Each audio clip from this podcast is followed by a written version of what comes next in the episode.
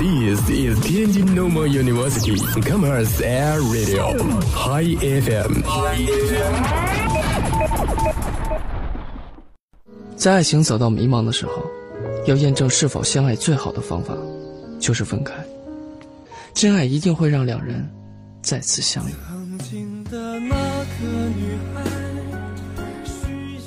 反正我就是喜欢你，你喜欢我吗？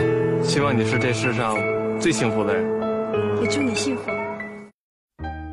傍晚时分，你在这个校园的某个角落，有一份感动不经意的围绕在你的身边，有一种声音呼唤你疲倦的心灵。感动来自心情故事，声音来自心情驿站。遇见傍晚，用声音传递感动，用感动连接你我。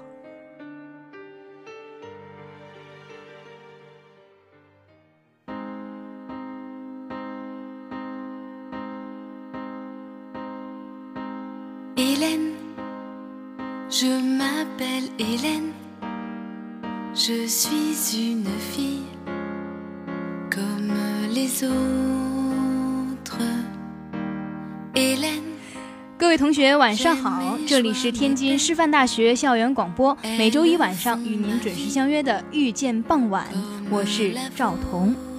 今天呢，跟大家分享两个故事，关于离开痛苦。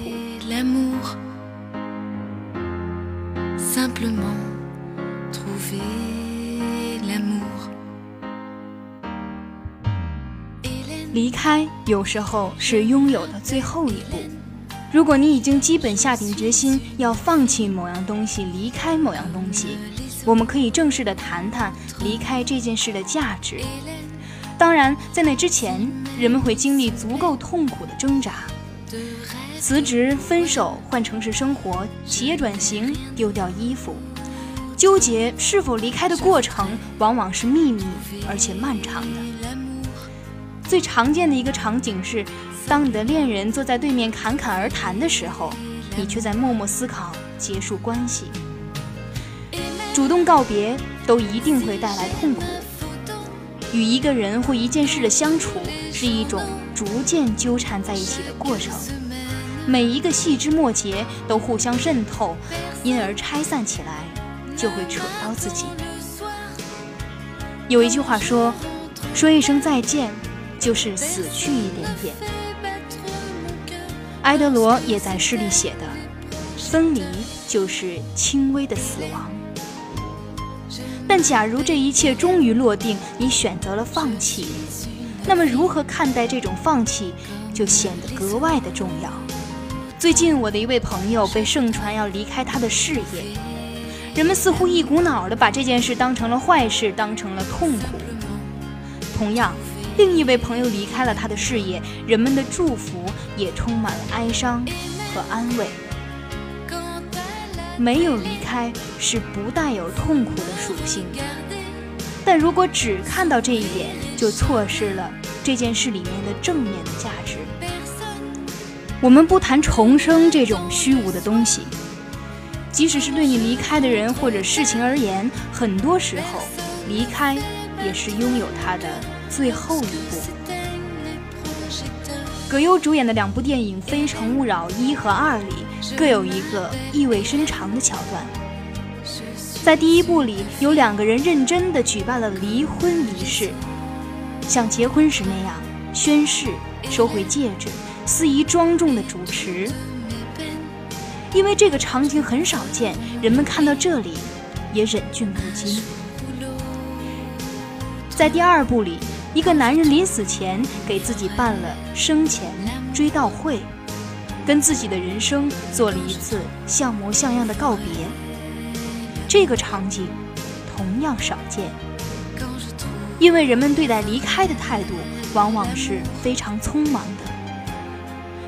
人们热衷于开始。一位创业很多次的人说：“珍惜刚刚搬进新办公室的那几天，可能性有很多，不可能却很少。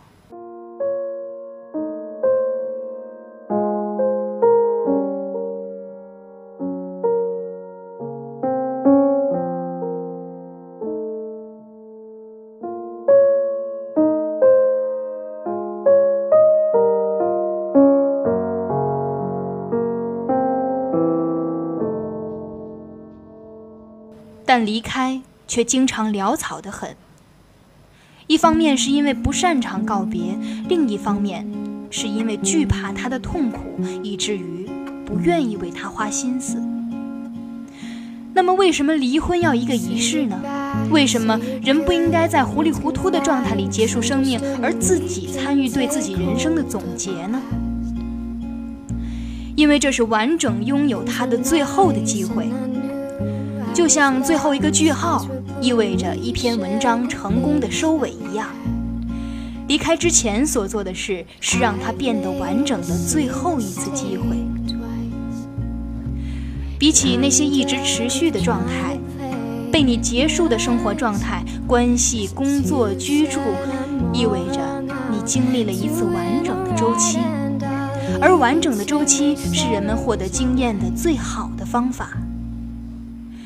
人们往往无法期待一镜到底，更常见的状态是，它必然由一个又一个短促的经验而构成。所以，对那些明知不该继续的事情、不该延续的关系，最好的办法是结束它，并且将它作为一个整体存到自己的经验仓库里。在通常，人们开始了一件事，却不愿意结束它。糟糕的人生就是拥有一堆没有结束的情节，因为每一个都还在延续。大部分已经是在勉强的支撑，既无法顺利前进，也没有办法成为一段完整的经验。最经典的例子就是用逃避而不是结束面对生活中的那些难题。不愿意离开一段不堪的感情，一份压力很大的工作，一个像鸡肋一样的圈子。不知道怎样坚持下去，又不知道如何结束，所以有人会选择逃。逃跑是离别的一种悬而未决的状态，它就像待办事项里没有打勾的一项，会永远的停留在那里。结果它继续占据着你的时间线，却又不提供足够的价值。就像在吃饭前说“我开动了”。在吃完后说“我吃完了”一样，不主动结束，人以为饿的时候还可以再吃一点，饭冷了还可以再吃一点。我们只是因为食欲的驱使，享用了残羹剩饭，反而浪费了它。判断自己到底是离开还是逃跑的方法很简单，想想你是出于对过去的害怕，还是对未来的希望。我不知道该怎么和生活中无法失去的人说再见，所以我没有说再见就离开了。电影《蓝莓之夜》中，女主角逃离纽约，去了很多地方，吃了很多蓝莓派，但最终她还是回到原地，主动结束一段感情，开始新的感情。当你现在想离开的情绪里。往往是因为事情还没有完成，过去还没有过去，未来还没来。你知道自己还可以为这份事业再努力一点，你知道自己还不想对对方死心，必须马上给自己一个结论。只有当你习惯了在该离开的时候果断的离开，你才会在拥有它的时候更加尽心尽力的占有。千万不要让应该马上到来的告别成为一种静止的状态。在城市里有那么多在逃避，而不是决定结束的人，于是城市也让人觉得举步难行。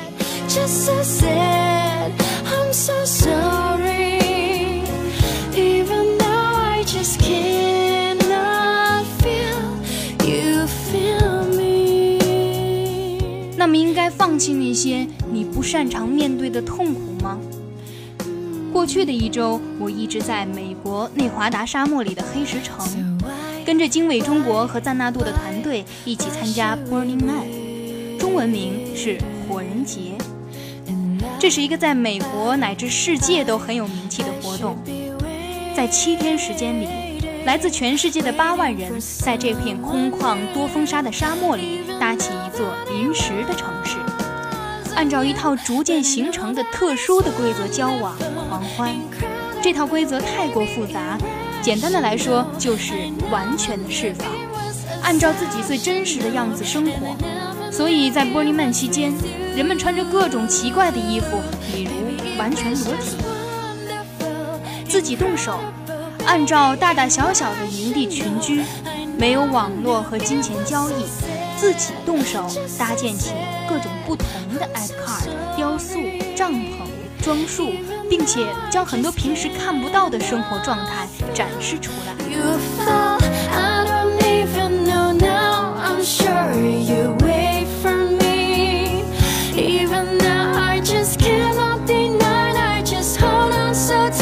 火人节为期七天，它结束的标志，或者说大家认为这一年的火人节最终结束的标志，是将一座建在中央广场的神庙烧掉。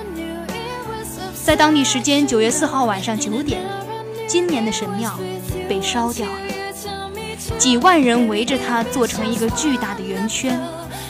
火刚烧起来的时候，几万人默不作声，显示出特别巨大的节制。让人怀疑每一个人都在思考什么痛苦的东西。在火人节持续期间，每一个去神庙流连的人都会被告知，你可以把你希望一起烧掉的东西写在里面，比如说你失去的亲人，你内心的恐惧。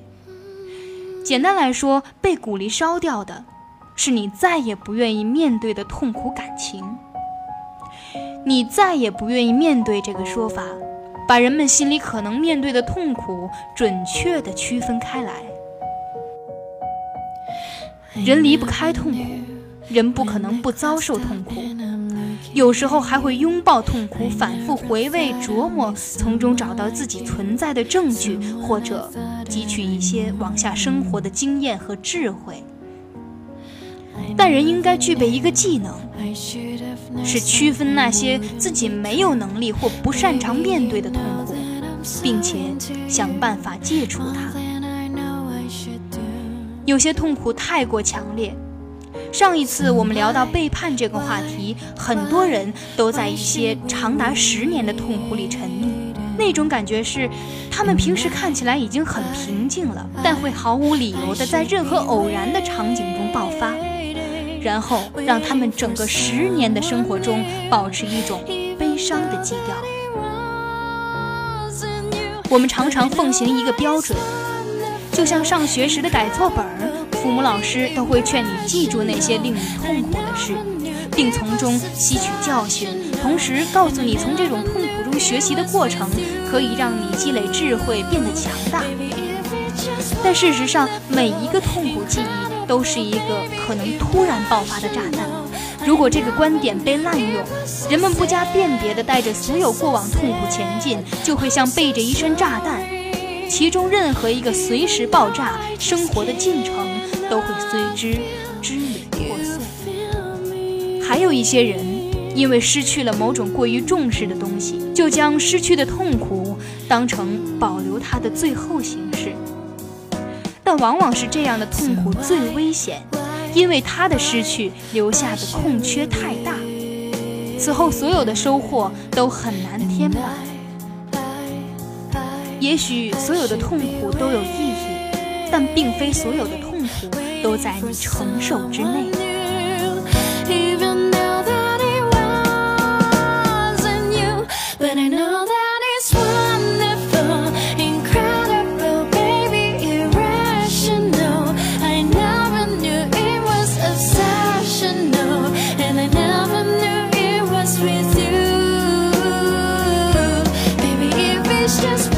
一个西方心理学家发现，苦的普遍性、个人化和持久性是困扰我们，但同时提醒我们振作的关键。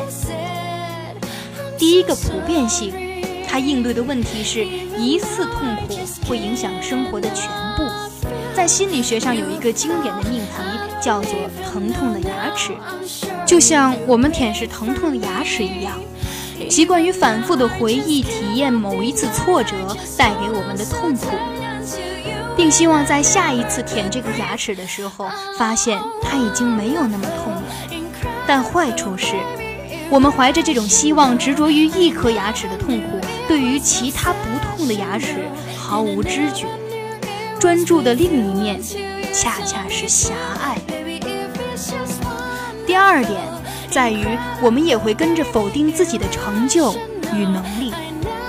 由于固执认知引起的自我否定，比如因一次错误否定自己的特质，认为自己不聪明、没魅力、笨手笨脚。在电视剧里，分手离婚的时候，受伤的一方总会问我究竟做错了什么。成长中，我们经常受到的教育是严于律己、宽以待人，遇事倾向强烈自责的情况是一种过度的解答。这些因素往往在成年之后形成一个固执的循环。只要产生痛苦，就一定是因为我们做错了什么。但大部分的痛苦，事实上不来源于我犯错了。而是他人外因导致的结果，比如你的恋人离开你，并非是你做错了事；比如你的父母责备你不够进取，可能是因为他们并没有完全了解你的所为。错误可能来自他人，或者没有人犯错，但痛苦却会让我们不得不接受惩罚。第三点，也就是持久性，是痛苦最折磨人的地方，让我想起在电影《逐境》中，主人公遭受来自挚友和妻子的背叛后，在此后的四十年里，再也没有踏入过他们三人一起用餐的餐厅。停留在痛苦中的坏处，也在于这种限制：不再相信爱情，不再热爱工作，这些事将我们引向最坏的一面。我们自己阻止了可能性的发生，浪费了一些有风险但却仍然宝贵的机会。我们无法上岸，并因此永远在苦海里挣扎。保留那些痛苦，不会保留你所留下的东西。上一篇文章叫做《离开是拥有的最后一步》。这句话并非特指痛苦，但与痛苦相似。对一件事情真正的理解与掌握，需要自己离开受伤的处境，摆脱随时会崩溃的强烈的情感。在摆脱这种痛苦之前，你不可能知道它到底算什么，也不会完整的拥有它。因此，很重要的是。建立一套重建的机制。听了许多大道理，却过不好这一生，往往是认清了痛苦的假象，却没有办法振作带来的问题。在悲伤或者痛苦来临的时候，我们经常在意的问题是如何重新投入工作，重新振作起来。但从痛苦中走出的第一步，往往是筛选那些自己不能面对的痛苦。认清这一点。以求生的名义舍弃他们，一次对于痛苦有仪式感的破坏是有效的。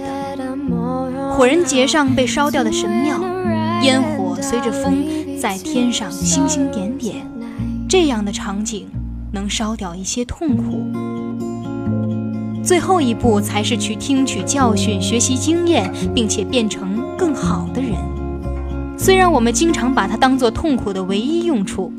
但我不认为你可以既因为痛苦精疲力竭，又从痛苦中获得智慧。每一个人都需要一套痛苦之后的重建的机制，这一套机制使得坍塌不再是灾难，而转化为变好的可能性。如果我们在一些痛苦中发现自己的某些信条崩塌的话，最好的方式不是在自己破碎的生活废墟中拼命地往回抢夺，而是。清理废墟，再重建一个。很多人在痛苦发生的那一刻起，就躲避式的拥抱痛苦，因为害怕结束痛苦这种痛苦本身，他们无限拖后结束这种痛苦的期限，结果把它延长，并且编进了自己的日常生活里，这样更可怕。不要独自矫情地回忆那些秘密的痛苦。让自己回到事情刚发生的那一刻，那时候所有的失去、挫败都还没有变成漫长难忍的痛苦。回到那个原点，烧掉它。那么，你准备好烧掉自己的痛苦了吗？